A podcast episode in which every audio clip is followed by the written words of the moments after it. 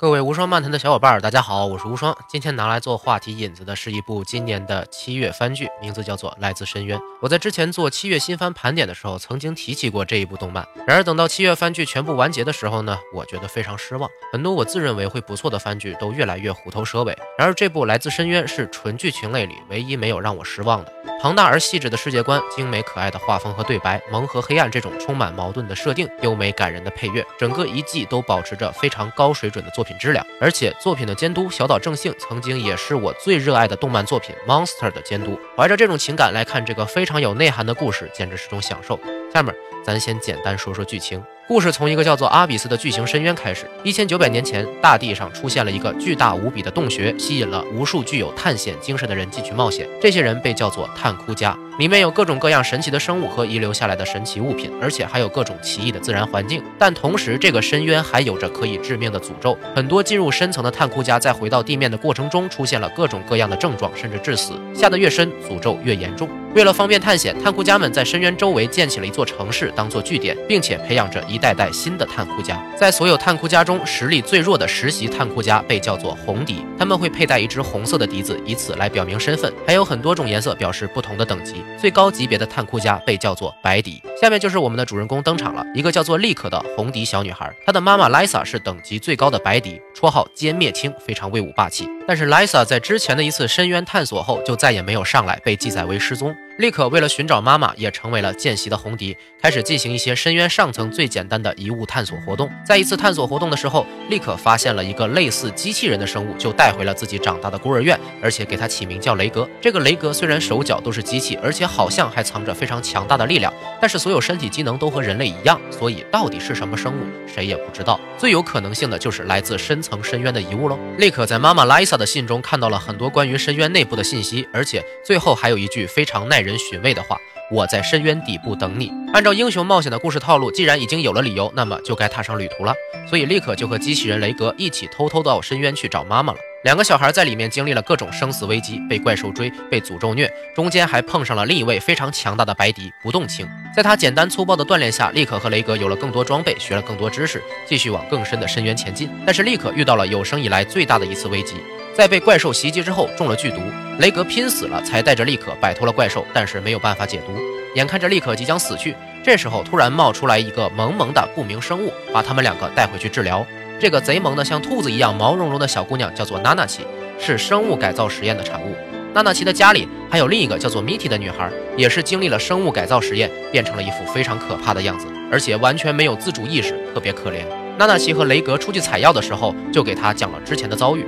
本来娜娜奇和米蒂都是深渊城市边境的孤儿，后来跟着几十个孤儿一起被白迪探窟家黎明清收养。这些孤儿本来以为从此就可以受训成为探险者了，根本没想到原来只是黎明清为了做永生实验而收集的活体实验材料。除了娜娜奇以外的孩子们全都变成了米蒂一样不死但是没有意识的怪物。娜娜奇虽然获得了很特殊的能力，但也已经不再是人，而是变成了生孩这种非人的样子。娜娜奇实在忍受不了天天被当成实验材料的日子，于是带着米蒂从黎明清手里逃了出来。这两个小姑娘到了现在这个地方相依为命，而娜娜奇也是看到了雷格想要救下利克的瞬间，想起了自己，才出手相助的。这一季的结尾选了一个非常悲伤的段落，娜娜奇请求雷格用自己的特殊力量火葬炮杀死不死的米蒂，不希望看到本来那么可爱的她再这样受苦的活下去。说的这个情节真的是很心酸。娜娜奇把米蒂带到了非常漂亮的草丛里，把所有的玩偶堆在米蒂的身边，眼看着雷格的火葬炮把它烧成灰烬。娜娜奇最后哭喊说：“我的宝贝没了，真的很戳泪点。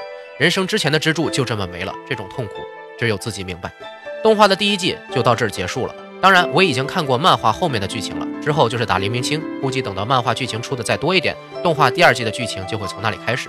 好像从魔法少女小圆大火开始，就出现了很多萌系人设加上黑暗剧情的作品。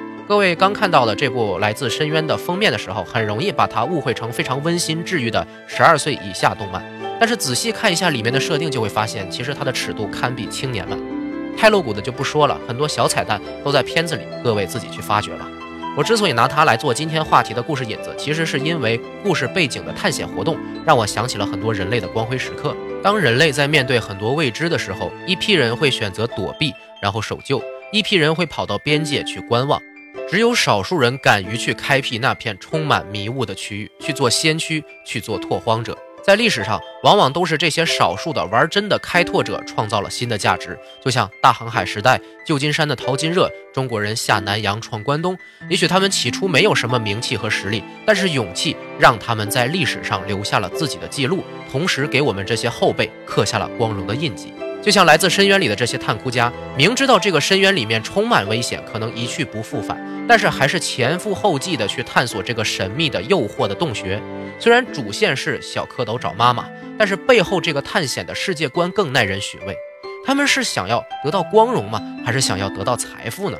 可能都不是，也许就是纯粹的好奇心。正是这种好奇心驱使着人类不断的发现、不断的进步、不断的掠夺、不断的发展。这个深渊里有这么多的宝物，但是最后探索完了，作者又会告诉我们一个什么样的结局呢？会不会告诉我们这个深渊究竟是怎么来的？会不会暗示我们这种探索其实最终得到的只是虚无呢？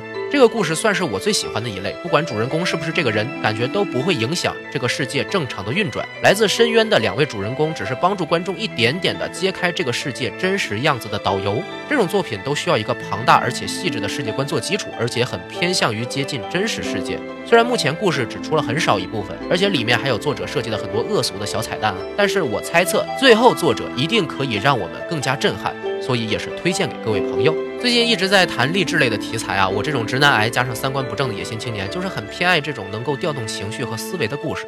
当然了，能否调动情绪，更多在于个人是否有过类似的经历、思想或者相关的历史知识储备。如果是对历史颇为了解的伙伴们，估计每看一些内涵黑暗的故事，都会有人类经常做这种操蛋事儿的抱怨吧。今天内容就到这里，随后各位可以关注我的新浪微博和微信公众号“无双漫谈”。除了推荐一些各位觉得很好的题材给我，也可以一起互动讨论一些有趣的想法。咱们下期再见。微博和公众号回复“深渊”可以获得来自深渊全集的视频片源。